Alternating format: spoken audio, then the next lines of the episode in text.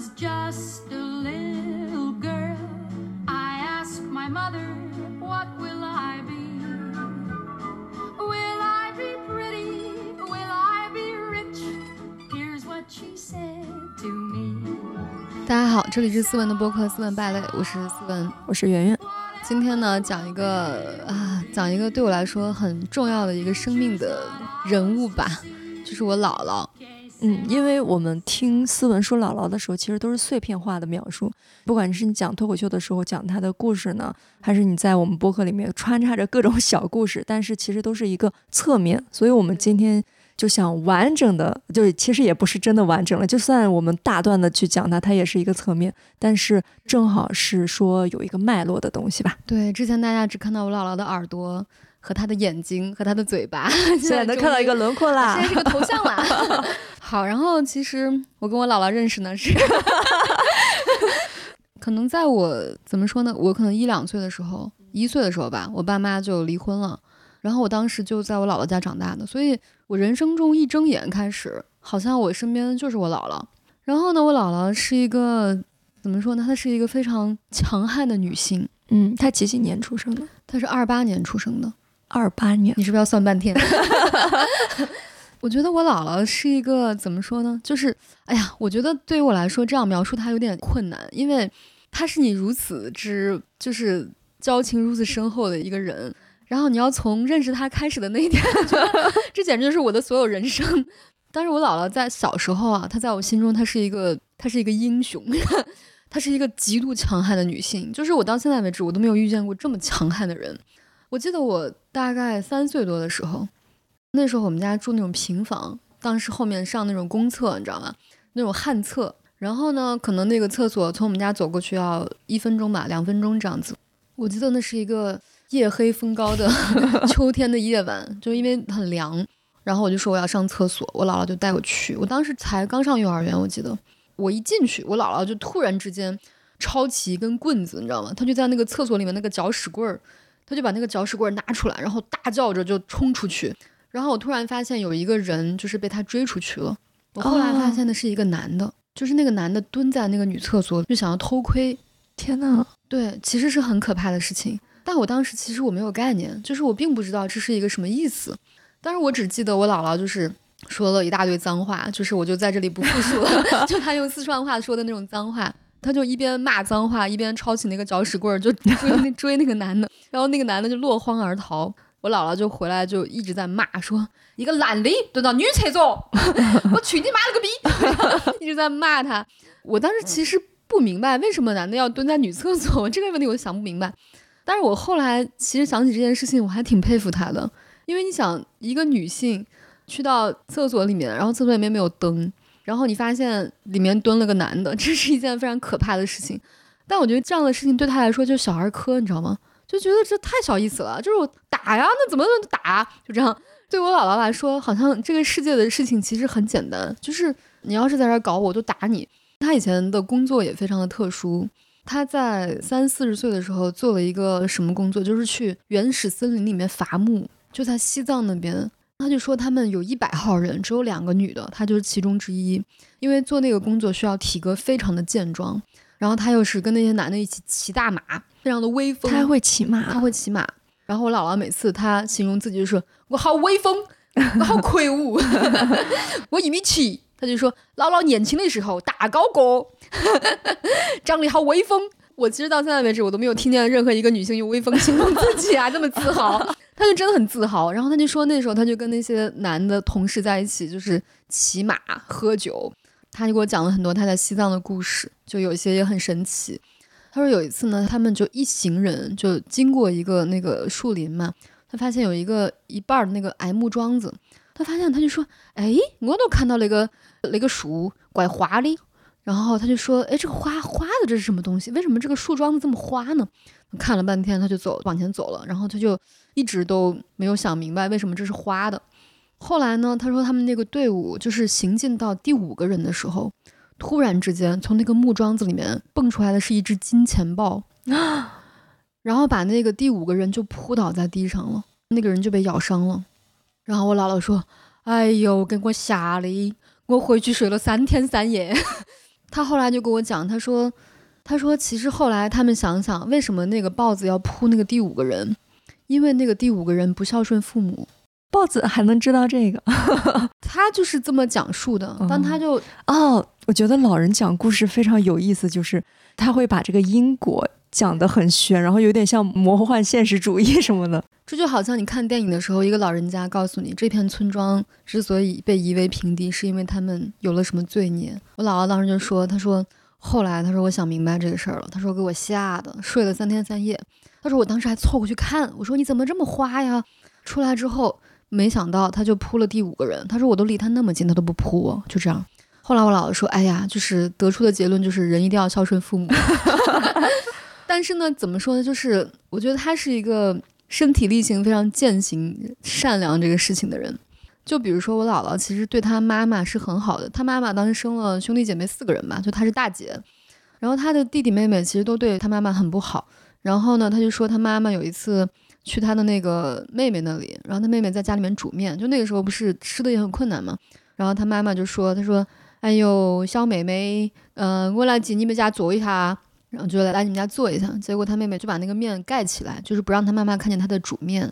然后他说：“他说那你要进来，你是要吃饭还是要喝水？”他妈妈有点伤心，他就说：“就是我的祖姥姥。”然后我的祖姥姥就说：“哎呦，他说让我多喝一口水吧。”就这样。后来呢，他那个妹妹就给他端了一杯水，然后一边端水还一边骂骂咧咧，说啥时候来不行，非要赶人家吃饭时候来。然后呢，我这个祖奶奶，她就出了她女儿的这个门之后，是我姥姥描述的啊，出了这个门之后，她就说：“老天爷哟，我把我那个女儿交给你，她就是要让店打死，她就是要让店打死。”然后我这个算是姨姥姥吧。他是在那种电力系统工作的，最后他五十多岁就去世了，他就是被电打死的啊。嗯，你姥姥太会讲故事了，对他是一个 storyteller，所以你很多时候是跟他学的吗？就是讲故事的天赋，我觉得会有吧。就他讲东西老是那种抑扬顿挫，对，而且还有悬念，对，还有悬念。他有一天给我讲，就是他们家那个老房子，他说：“哎呦，那个老房子，那个三间瓦房哦。”你一进去，那个蘑菇也多，树也多，鬼也多，三多。我 觉得啥意思呢？就是你那个老房子一进去，树也多，蘑菇也多，鬼也多，三多。你 就觉得他的描述很好笑，就他会把一件很正常的事情就讲得很逗，你知道，就很引人入胜的那种感觉。所以，我我们家可能有这个遗传吧之类的。他是四川人，四川人。所以我看到很多听众就说，姥姥口音听起来不像陕西的。那确实也不是。他其实，在陕西待了四五十年吧。他从三四十岁去陕西，然后到了陕西才跟我姥爷在一起。当时，啊，他在西藏的时候跟我姥爷在一起的，然后后来就一直在陕西待着。然后我姥姥有一个非常坚固的习惯，就她的口音到她死的那一天，她都没有变过。我在想，你在一个就是说普通话和陕西话的地方，你的四川口音依然保持的如此纯粹，也挺难的，你知道吗？但是他认为他说普通话，你知道吗？他说我说的是普通话。我说你说的是普通话。他说我说的都是普通话。我说那你给我说一句吃火锅。他说吃火锅，好可爱，他很逗。然后他又是一个很强悍的人，他的人生就是男女之情，对于他来说就是一个他从来不需要去思考的问题。我当时问他，我说这么多男的喜欢你，我说你最喜欢谁？他说。哪一个我都喜欢，哪一个都是我占上风。就是他对于男女关系的评价是我占上风。就是他说我最看不起那些女的，一天被那个男的牵到鼻子走，那些女的是我最看不起的。所以我从小就有一个概念，就是最不行的女的，就是被男牵着鼻子走的女的。因为是你姥姥原话，就她的原话。就我在想，就是那种最懦弱、最令人觉得不耻的女性，就是男人说什么她就听什么，就那种类型。然后我姥姥就说。哎呦，我年轻的时候脾气比较暴，你爷爷一让我不高兴，我就打他，他就真的，他就说，哎呀，后来我妈妈跟我说，昆仑呐，你不要打你老公，他是个老实人，欺负老实人有罪。我后来看看你爷爷，哎呀，怪可怜的，算了，不打他了。欺负老实人有罪是吧？对，他说你打你老公是因为你欺负老实人有罪，所以你不要打他。他说，哎呀，算了算了，那我就不打他了吧。就是打他就是有罪，然后放到一个很宏大的里面，而不是说什么夫妻纲常是吧？是的，而且我姥姥她的全名叫贺昆仑，贺她姓贺，就是贺龙的贺。嗯然后昆仑是那个就是乾坤的坤，啊，然后伦伦理的伦。关键是这个名字是他自己给自己起的。我姥姥不识字，你知道吗？那他为什么要改名字？是啥时候改的？就是他出来工作的时候改的，哦，他就觉得那个名字很魁梧，哦，很威风，听到那个女的就跑这，这样。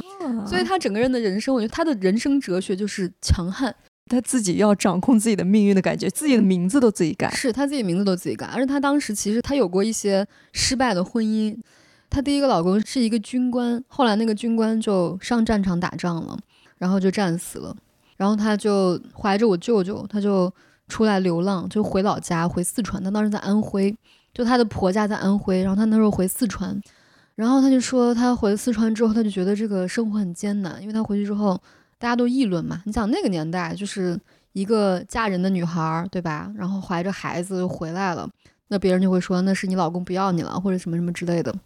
然后呢，她当时在四川，她也没有户口，她就觉得我不论怎么样，我要先把这个户口拿到，拿到户口我才能就是非常的体面，就是守规矩的在这个地方生存，他是这么一个意思。后来他当时就先生孩子，先把孩子生下来，生下来之后他歇了大概一个月，刚满月子他就出去干活儿。当时就是他们弄户口是需要挣工分儿的，就他要去干很多活儿，挣这个工分儿。他就挑那个扁担，挑那个柴。他说那些男的一次挑一筐，他一次挑三筐，哇因为他力气很大。当时就是在那个四川里面干很多活儿，干得非常非常累，就每天挣工分儿。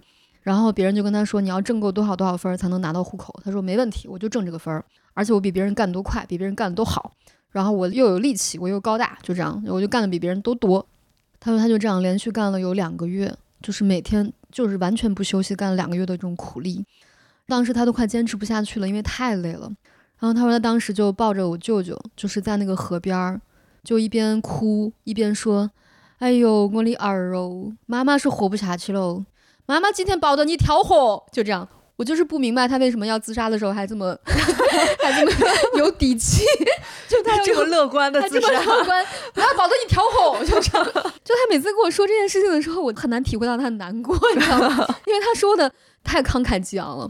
他就那样一边哭，就一边说着这样的话，说我们就跳河吧，我们也活不下去了。妈妈确实也活不下去了，我们就一起死吧，跟儿子一起，妈妈就带着你，就这样。那个时候呢，我舅舅就是刚满月的一个小男孩儿，然后他说这个时候呢，你舅舅就突然伸出小手，就抹我脸上的泪。他说他就抹我脸上的泪，哎呦，他说，哎呦，我儿子好懂事哦，就说我儿子都这么心疼我，我儿子这么小都知道给我抹眼泪，那我还有什么过不去的呢？说走，儿子，我们回家吃饭。然后他好像那一瞬间他就已经化解了他这个命运的坎坷，他就突然就想明白了，就是我儿子都知道心疼我，那我还怕什么呢？嗯，他就是真的可能也也命不该绝吧，可能那一刻某些旨意让我舅舅就抹了他的眼泪。后来他干了两个月之后，就终于挣到了那个户口。他说立刻把那个扁担扔掉，就是再也不挑了，真的够了，够够的，我就拿到户口我就够了，就这样。然后他这个时候他说我就要去那个什么工作，就要找工作。就是我觉得他那种独立女性的基因根本就不由分说，就他完全没有想过此刻我应该去嫁人啊，或者我应该去干什么样的事情。他的唯一的选择就是我就要去找工作。呃，也许当时就是一个战乱的状态，就是那种战乱的状态，国家的秩序是混乱的，所以可能就没有那么多规矩，我要嫁人，我要干嘛是的，反而会更野蛮生长一点儿是后来呢，他这个时候就去应聘那个伐木的工作。啊，就去西藏了。他之前其实有一个插曲，就是他当时其实是要去抗美援朝的。哦，她当时已经报名了，而且已经通过那个筛选了，就是也是很多女性里面就筛选那么一两个人，她已经通过了，你知道吗？已经给她发那个 offer 了，当时。offer，好魔幻。对，然后呢，她这个时候她就说，她说她有一个老姐姐，他们那个邻居有一个姐姐，她跟那个姐姐就玩的很好，经常在一块儿聊天啊什么的。然后那个老姐姐就跟我说，她说昆仑呐、你以后不要娶这个抗美援朝。她说那个当兵的人啊，进去要先关三年禁闭。为什么？然后他就说，我就信了，因为他没有读过书嘛，哦，他瞎说的她，瞎说的，因为那个个姐姐不希望他离开他。哦，他就跟他说：“你要要关三年禁闭。”我姥姥就说：“三年禁闭我肯定受不了嘛，那我就不去了。”就这样。他说：“后来我就非常后悔，后来人家去了之后根本就不用关禁闭，然后他他非常认真的在说这件事，他说人家根本当兵都不用关禁闭啊，人家上战场多威风。他就说，我后来我就很后悔，我就很后悔没有去抗美援朝。后来呢，我就从此之后我立下一个志向，就是我的所有儿女，他但凡想去外地发展，他要离开我，一定就是天高任鸟飞，你想去哪儿去哪儿，你想干嘛干嘛，我绝对不会阻拦你任何，只要你自己开心，只要你能混出个名堂，你就去。他说很多妈妈就说，哎呀，你不要离开我，要经常来看我。他说你不用来看我，你妈好的很，你妈有自己的工作，有自己的退休工资，你们想干嘛干嘛，就这样。后来我觉得他挺了不起的，就是后来我妈和我小姨不都出去工作嘛，在广东什么的，其实离家很远。他就说我女儿能出去是我女儿的本事，就是我有什么好阻拦他们的？他们就是厉害，就这样。我都我出去我都是自豪，就这样。后来呢，他就去应聘了那个伐木的工作，在西藏待了有五六年，然后那么久，对，很多年。然后他这个时候就跟我爷爷就结婚了，别人介绍的。然后当时我也觉得很逗，你知道吗？哎，你爷爷也是当时在伐木的吗？我爷爷是在宝鸡，然后是我姥姥的妹妹在宝鸡工作哦，这样介绍的。介绍的，然后就说这个人条件也还可以，他说条件就也不怎么样，其实，但是我姥姥就说，哎呦，你爷爷就是一看就啥活也干不了，对吧？也那么瘦弱，哎，一看就不行，然后成分也不好，就是我爷爷是那种知识分子家庭的人嘛，我姥姥是那种成分很好，就贫农，你知道吗？我姥姥说，哎呦，那个成分也不好，哎，算了，有个城市户口。我都看上他那个城市户口，然后我觉得，作为他来说，他其实非常的简单，就是行了，有一个就可以了。然后他俩就结婚了，结婚之后，后来就怀上我妈。结果呢，他这个时候，我觉得是在西藏的这个过程，让他的体格和他的灵魂更加的强悍。然后他后来就又回宝鸡，就是就是调回宝鸡。我觉得他在西藏应该过得很开心。他在西藏天天过着那种每天可以喝大酒、策马扬鞭的生活，我觉得这就是他内心的归属。就他就是这么一个人，然后他就是一个非常自由强悍的灵魂，就是适合在那种草原上，就是无拘无束、自由开阔的生活着。后来他回到宝鸡之后呢，就转业嘛，就是转了一个工作，就是当那个住宅的那个建筑公司，就是那种建筑工人，也是干体力活，就是。和那个混凝土呀，什么弄水泥啊什么的。然后我爷爷呢，就是那种体格很弱的人哈，在旁边就是拉拉什么水泥啊。我姥姥就在那和水泥，反正两个人生活的也很艰难。然后还养了三个孩子，就是我舅舅和我妈还有我小姨。我觉得我姥姥有一个特别珍贵的地方，就她很善良。就她不论自己家再艰难的时候，她都是只要我们家有一口白面馍，我都会把这个给别人家小孩。就只要别人家小孩在我们家吃饭。都是把这个好的先给别人家小孩吃，就自己家有小孩委屈一点没有关系。就我觉得好像那个年代的人，他就会有这样一种，他也不是为了标榜自己的道德高尚，他就是觉得就应该这样做，他甚至没有考虑过为什么要这样做。所以我妈后来就说：“你姥姥一天到晚就是那么多亲戚怎么怎么样，说那些亲戚对你又不好，你还对人家那么好什么什么。”后来我姥姥经常跟我讲一句话，她就说我姥姥每次叫我就说。问问呐，姥姥跟你说，他就说，其实看似那些亲戚们，他们为人也不怎么样，然后对我也不怎么好，我还对他们的孩子这么好。他说，你看似我其实吃亏了，但是呢，其实吃亏是福。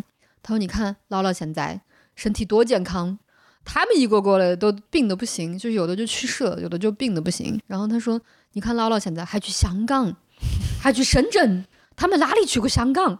就是他说，你看，就是姥姥现在这么有福气，然后活的身体这么健康，没病没灾的，然后儿女这么孝顺。他说，这都是因为我积了很多德，吃了很多亏，就是这就是福气。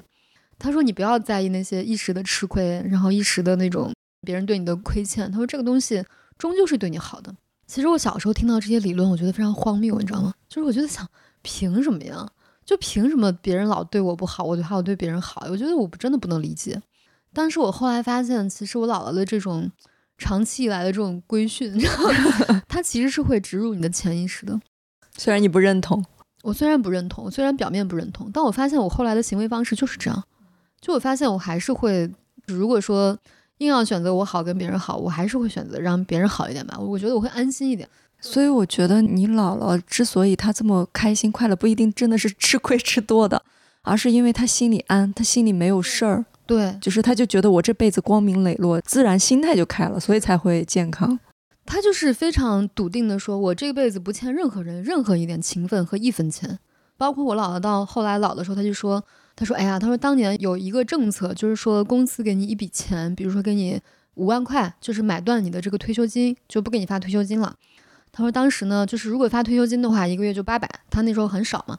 他说很多人就选择了那个五万块，就买断了这个退休金。她说我就不，不管怎么样，我一定要领退休金。他说我如果没有领退休金，那我退休之后我就要靠我的儿女。那你说儿女这个事情，他给你是他的情分，他不给你，那人家也没有什么不对的。他说我有这一千块退休金，后来他就变成了三千多块了。啊，涨价了是就吧？他退休的时候，他真的去世的时候已经变成了四千多块，就是已经不是很少了。当时我姥姥说：“你看，我就有这么一点退休金，姥姥就有活着的底气，我就有底气，我不问任何一个人要东西要钱。”他后来每次就是我上大学的时候，包括我工作之后，我都已经挣很多钱的时候，我回去，我姥姥还说：“问问来个一千块钱你拿到出去买好吃的。”我说：“我现在挣很多钱。”他说：“哎呦，你挣的是你挣的，姥姥给的是姥姥给的。”然后我觉得，就每次他给我这些钱的时候，我都会，就我转过身，我走出家门，我都会想流泪，你知道吗？就是你会觉得，不管你在什么时候，哎呀，想哭，啊 就你会觉得他会一直非常的，就是很爱你，嗯嗯。然后他经常会买那些嗯苹果，就每次走的时候，他会硬塞到你的手上有两个苹果。他说：“这个苹果你拿着。”我说：“我不。”我说：“好重。”我不是我不爱吃苹果。他说：“哎呦，你拉倒，姥姥给你洗好嘞。”他说：“哎呀，你现在在外面，姥姥不能给你削成片儿片儿了。就以前我在家，他都给我把苹果削成那种片儿片儿，拿一个叉子就放在桌上你就吃。他说：“哎呀，现在姥姥不给你削了，你就要走了，你就拿着吧。”然后我当时每次看那个苹果，我觉得，哎，这不是一个苹果，这是就沉甸甸的那种姥姥的爱，你知道吗？然后我觉得哇，他真的是太厉害了。后来他变成了一个喜剧演员，我觉得真的很好笑。就他经常说一些话，让我觉得他逻辑很神奇。他看那个唐伯虎点秋香，那个不是一群男的看那个什么石榴姐的画像吗？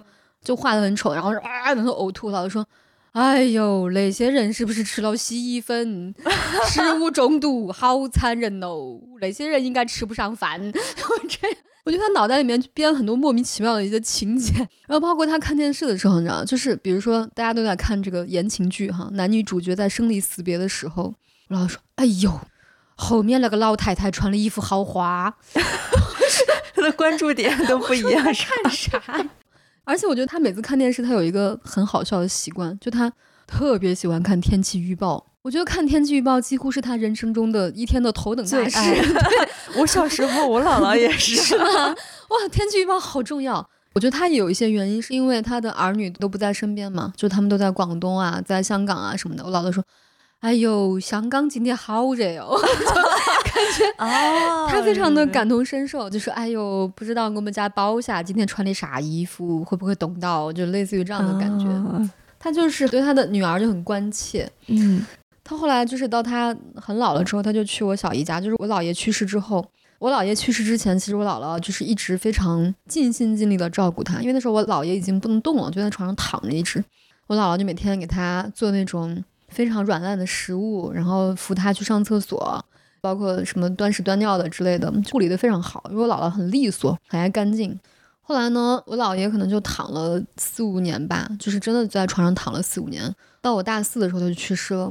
去世之后呢，我姥姥在我姥爷的那个葬礼上也挺戏剧化的，就是其实怎么说呢，在这个时刻，其实你会发现，我姥爷的去世可能对他来说是一种轻松，因为他已经在床上躺了那么多年，嗯他也没有什么太大的病，他就是太老了，就是衰老的那种。后来他有一天就很安详的、默默的就走掉了。然后我姥姥其实突然之间似乎有一些解脱。然后呢，我觉得我姥姥好像很，就好像还挺开朗的。因为我姥爷葬礼嘛，大家都回来之后，我姥姥说：“哎呀，没有事儿。”就是说你姥爷是喜丧什么什么，你你爷爷什么走的时候一点都没有痛苦，好的呢，好的很。然后我在想，他真的还挺顽强的哈，就是很强悍。后来呢，到了葬礼的那一天，然后大家都出殡的时候，我姥姥就是突然跪到我姥爷的那个灵位面前，突然之间一秒入戏。哎呦，我们两个恩恩爱爱哟，我们两个一辈子恩恩爱爱。哎呦，我的老头儿啊！我觉得很好笑，不知道他是有几分真心，不知道真的假的。但他就是，我觉得他也是蛮真心的。我觉得可能就是在葬礼上，他觉得应该这样。是我老家的时候也是这样，他们把葬礼看得非常重要。我妈他们有时候去葬礼回来，她就会觉得哦，这家的孩子他们没有哭，哭的不够大声。对你姥姥可能觉得就是需要有这样的一个仪式，我觉得。是，所以我觉得她当时表现的还是很合格的，表演的非常到位。但你那时候看了什么感觉？我当时觉得就挺好笑的，其实 我并没有对我爷不尊敬的意思，我很爱我爷，但是他真的很好笑，你知道吗？嗯，因为他平时就是前几天感觉就是很慷慨激昂，嗯突然之间，哎呦，恩恩爱爱，然后他哭的样子很像唱歌，你知道吗？那种很有韵律。我们两个一辈子，我觉得这怎么回事？这是这是为什么？后来呢，我姥姥其实在我姥爷去世之后，他就去香港了，就在我小姨他们家一直住着，一直住着。一直住着。然后他在他们家应该待了有七八年吧，他在香港。哦这么久嗯，对。然后他中间就是换那个探亲证件的时候，会来深圳，就住到我家。然后呢，我觉得他其实到了这个时刻，他才是他人生中真正最开心的时刻。嗯他之前其实又要照顾我，就是我其实是他带大的嘛，我到十八岁才离开家里去上大学。然后他其实一直在操劳，就是每天干很多活儿。然后我爷爷也要他照顾，对他每天就是又要给他护理身体，然后又要给他做饭吃，然后又要打扫卫生，什么都要搞。他其实很辛苦的。然后他其实他这个人社交能力是很强的，但他以前其实没有什么时间社交，就操心很多家里的事情。然后他到了香港之后，就顿时变成了一个快乐的单身汉，就是这是他自己的说的。他说：“嗯哎呦，我一到香港，哎呀，下面那些老头问我说：‘哎呦，你是不是单身呐、我就说：‘哎呦，我是单身呐、哎呦，我老头不要我了，要跟我离婚。’他说那些人说：‘哎呦，你那么好，为啥要跟你离婚？’我说我不管，他非要跟我离婚。我现在是快乐的单身汉，试图说一些普通话，他就一直是四川，就对是他就一直在在香在香港，在深圳就一直。对那他怎么交流的？对，这也是我的问题。然后我当时在想，他在香港，人家都说广东话，而且香港人确实不会说普通话，很多人，特别是那种老头老太太，你知道吗？他在香港有很多朋友，我就想他是怎么交到这些朋友的？然后天天就回来说，他就说：“哎呀，我那个印尼的老太太，就他们有很多移民嘛，那个印尼的老太太如何？有的是内地过去的老太太，就是跟儿女一起的。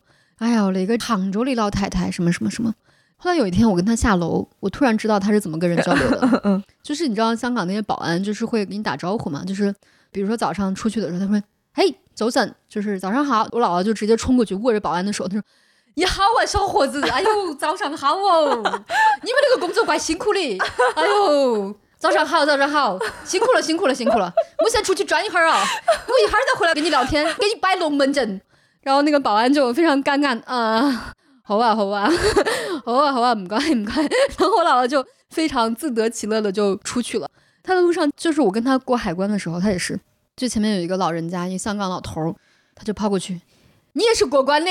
他说，好呀好呀，我也过关。然后我在想，我真的很尴尬。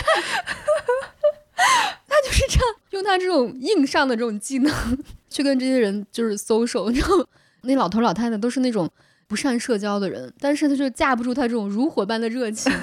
虽然也不能太多的交流，但是他只要有热情，就觉得一切都可以交流，可以沟通。嗯虽然你说你的，我说我的，我不管，反正你听我说就行，就这样。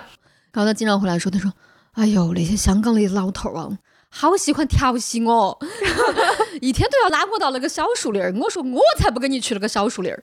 然后他说，我都问他，我说你多大了？他说我六十多。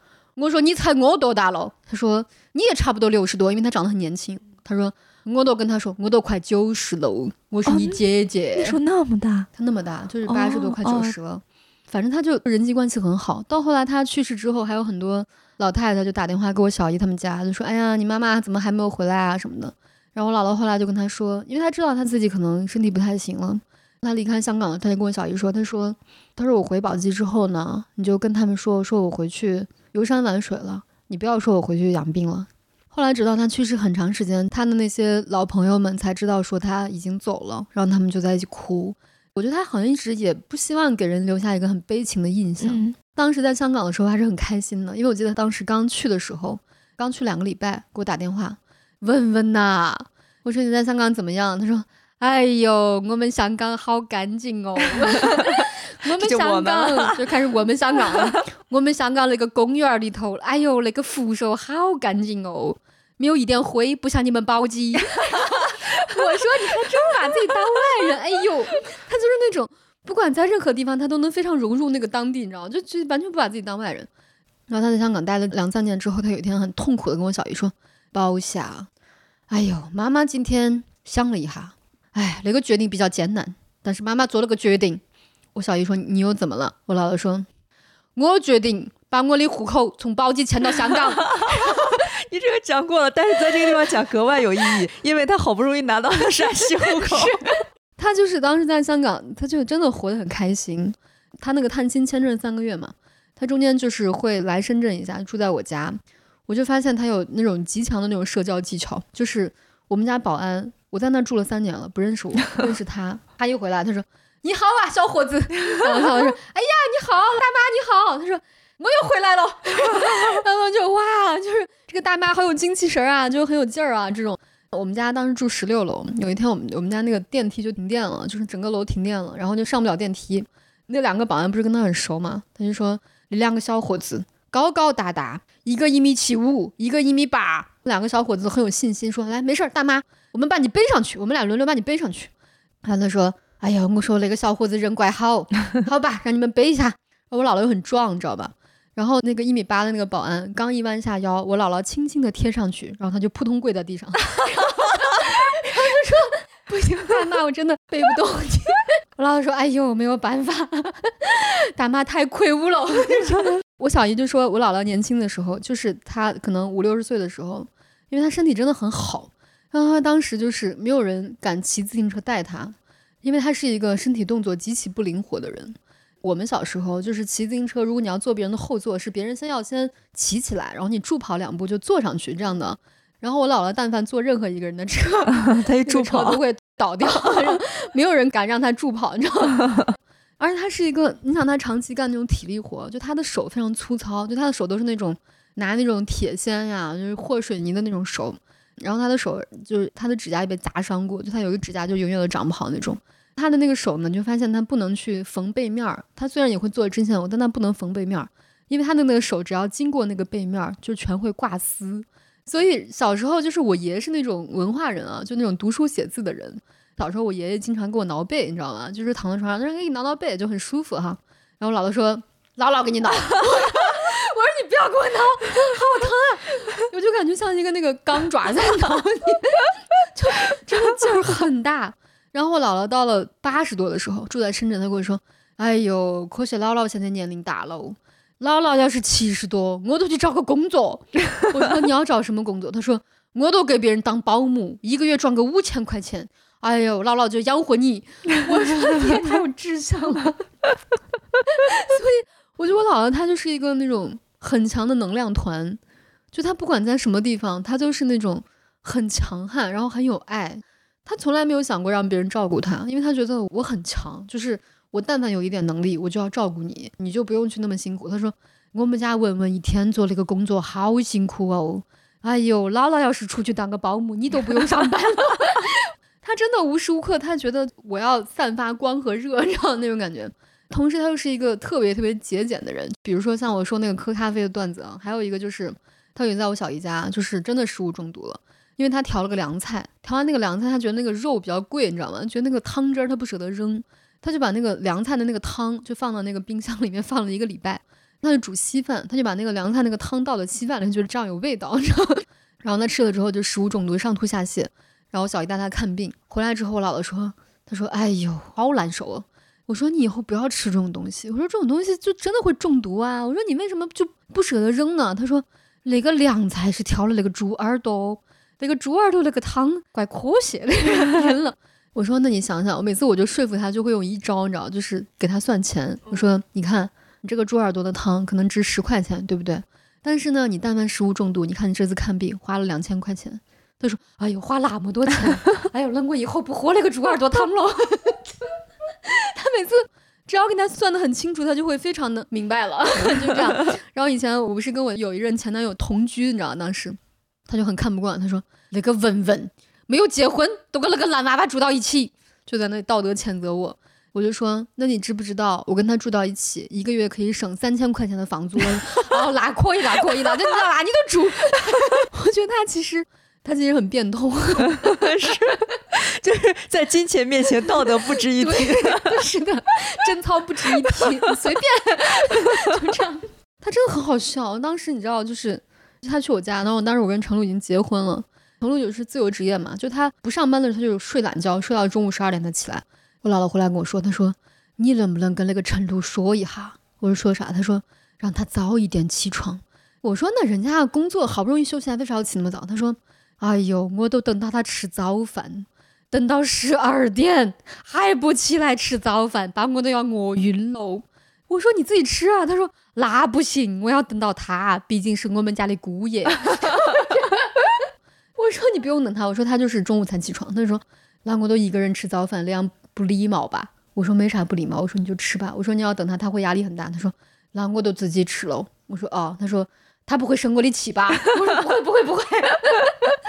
我觉得他他有一种很戏剧性的那种好笑，你知道？然后他有一天他楼下他突然想上厕所，就是突然拉肚子，就是着急忙慌的冲到楼上，然后一屁股坐在马桶上，把我们家马桶圈坐裂了。那他真的很魁梧。我觉得他为什么老是干出来一些让人觉得这么好笑的事情？他就是这样，在香港住个三个月，然后在我家住个两个礼拜，办证件，就这样子。这些年就一直这些年就一直这样。然后直到他当时就查出来那个直肠癌，就是突然就生病了嘛。然后当时他的医保在宝鸡嘛，他就回宝鸡了。回宝鸡之后呢，就一直养病。然后我当时让他看中医。然后当时我们家人其实都不信我，你知道吗？他们就说一定要做手术。但其实我觉得他已经九十和九十一岁了。当时我在想，其实他年龄那么大，也 没必要做手术。其实我觉得这个时候就是让他舒服是最重要的，对吧？但是没有办法，就全家都不听我的话，就他们一定要帮他做手术。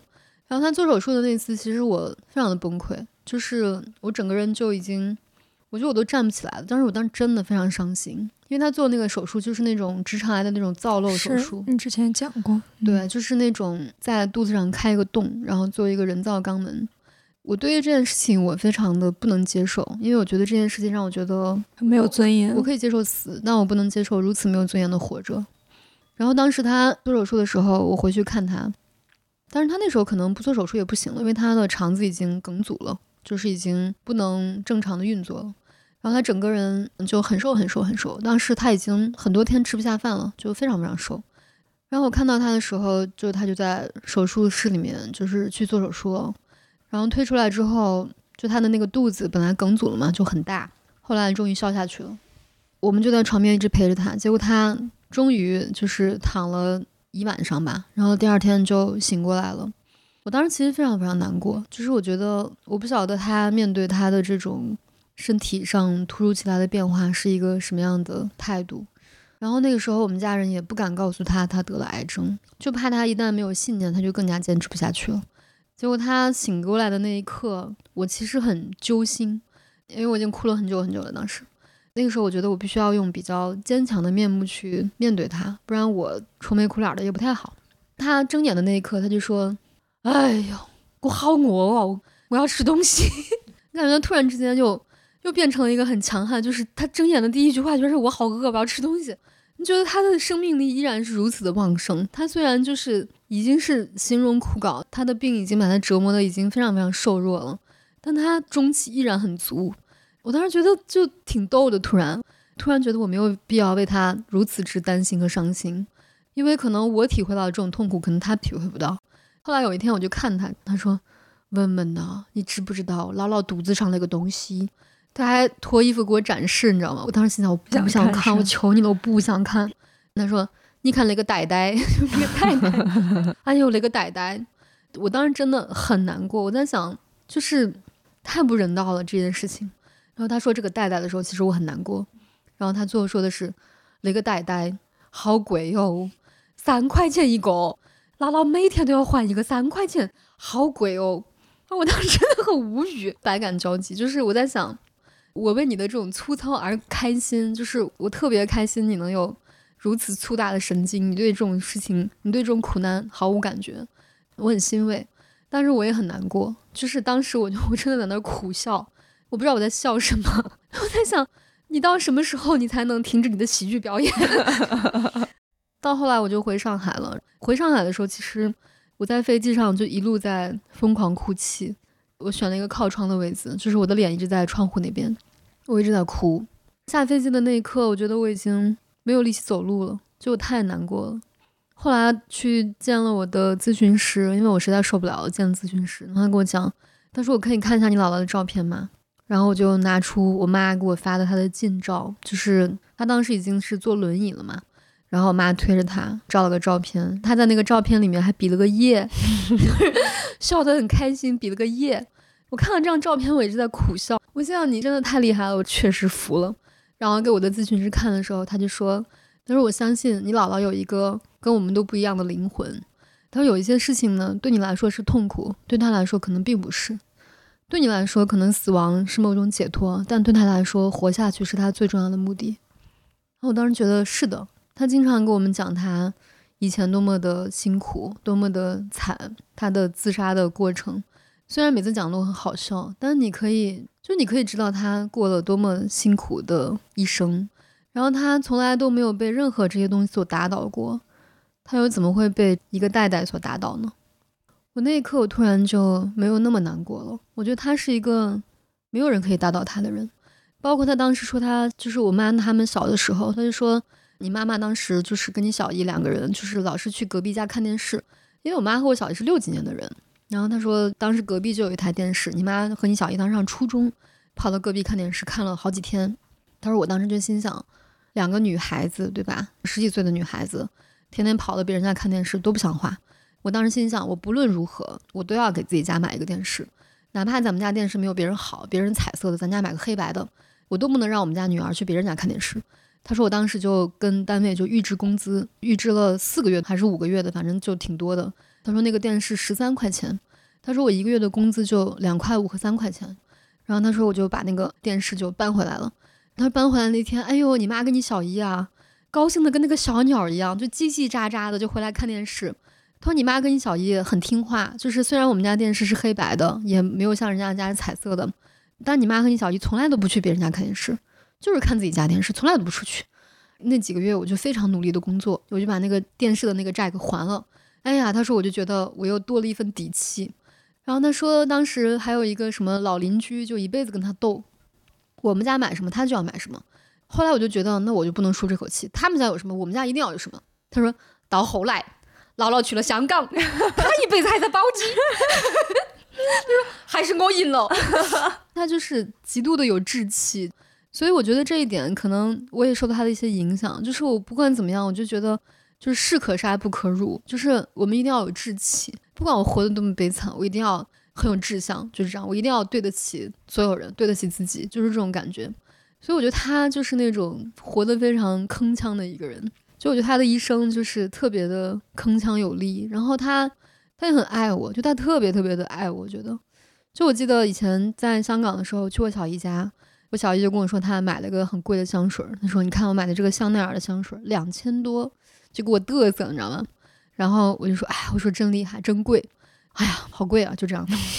我那时候其实刚毕业嘛，就是很穷，你知道吗？然后我一出门，我姥姥说：“文文，等一下。”然后她把那个香水拿来，那个是你小姨的香水，好贵哦，你多喷一点儿。他的这种方式虽然觉得很好笑，但你就会觉得他厚重的爱。然后其实到他去世的时候，我其实没有见他最后一面，但是我觉得我也真的，我也真的不是很想见他最后一面，因为我觉得他在我心中始终是一个非常勇敢，他真的太勇敢了，就是，唉，对，所以，所以我觉得他就是，如果他在投胎的话，他一定会是一个非常勇敢且一往无前的人吧。嗯嗯。